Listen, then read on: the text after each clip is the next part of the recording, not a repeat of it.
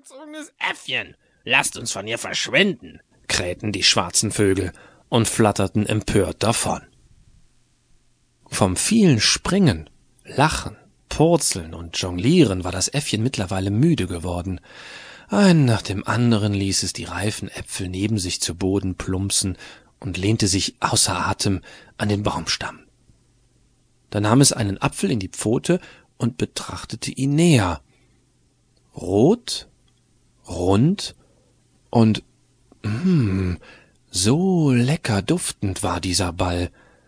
Es schnupperte und biss schließlich in das Obst. Der Apfel schmeckte unendlich süß und saftig. Weil es so viel herumgetollt war, war das Äffchen furchtbar hungrig geworden, und so futterte es einen Apfel nach dem anderen auf, mit dem es zuvor so fröhlich gespielt hatte. Die Krähen sahen es aus der Ferne. Auch sie hatten Hunger, trauten sich aber nicht mehr näher. Das Äffchen könnte ja wieder mit dem Spielen beginnen und die Krähen mit herumfliegenden Bällen, pardon, Äpfeln treffen. Sie krächzten verächtlich. Jetzt haben wir was gelernt. Wir hätten die Äpfel lieber selbst essen sollen, anstatt das Äffchen damit zu bewerfen. Die Fledermaus aus der großen Stadt Es war einmal eine junge Fledermaus. Die lebte in der großen Stadt, hoch oben in einem alten Glockenturm. Untertags schlief sie tief und fest, die ledernen Flügel dicht um ihren kleinen pelzigen Mauskörper gewickelt.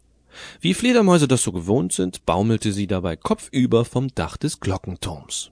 Doch jeden Abend, wenn die Sonne glutrot vor dem Turmfenster unterging, streckte sie sich, gähnte ausgiebig, spannte ihre Flügel und flog hinunter in die große Stadt. Sie segelte lautlos über Hausdächer, Straßen, Plätze, vorbei an Laternenmasten oder Straßenschildern, flatterte hoch hinauf über Wolkenkratzer und Funktürme und rauschte wieder hinab in die Häuserschluchten. Ja, es machte der Fledermaus richtig Spaß, wenn sie wie in einer Achterbahn durch die große Stadt flog. Aber um ehrlich zu sein, das war auch das Einzige, was die Fledermaus glücklich machte, denn in der Großstadt gibt es für junge Fledermäuse nicht viel, nur Häuser, Straßen, Mauern und viele, viele laute Autos. Doch eines Tages hörte sie etwas, das ihre großen Fledermausohren flattern ließ vor Staunen. Wie jeden Tag hing die Fledermaus im Gebälk des Glockenturms und dämmerte der Nacht entgegen. Da kamen zwei Tauben angeflattert und setzten sich genau unter sie. Sie bemerkten die Fledermaus nicht, die neugierig ihre Ohren spitzte. Morgen fliege ich aufs Land und besuche meine Nichte Ingrid, gurrte die eine Taube. Das ist ja schön. Ich wollte auch schon so lange mal wieder aus der Stadt raus und endlich etwas anderes sehen als Häuser, gluckste die andere. Auf dem Land ist es viel schöner als in der Stadt. Ich liebe die vielen bunten Blumenwiesen. Hast du übrigens schon gehört? Kitty will heiraten. Was, etwa diesen schmutzigen Täuberich vom Nachbarhaus? Na, der würde ja zu ihr passen. Doch die Fledermaus hörte schon nicht mehr zu.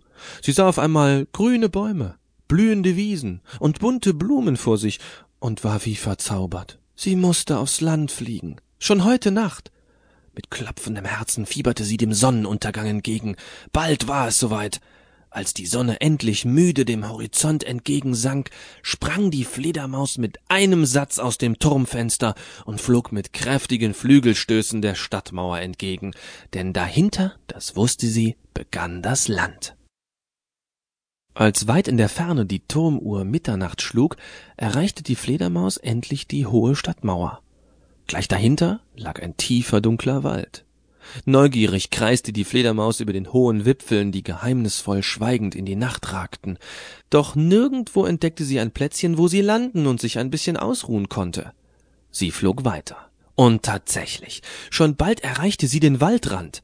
Dahinter erstreckte sich ein weites Feld mit bunten Blumen, die im Licht der Sterne dunkelbunt schimmerten.